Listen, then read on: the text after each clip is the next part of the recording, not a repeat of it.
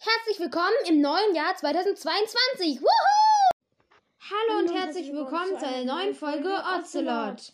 Heute geht es darum, ob etwas fest, flüssig oder gasförmig ist.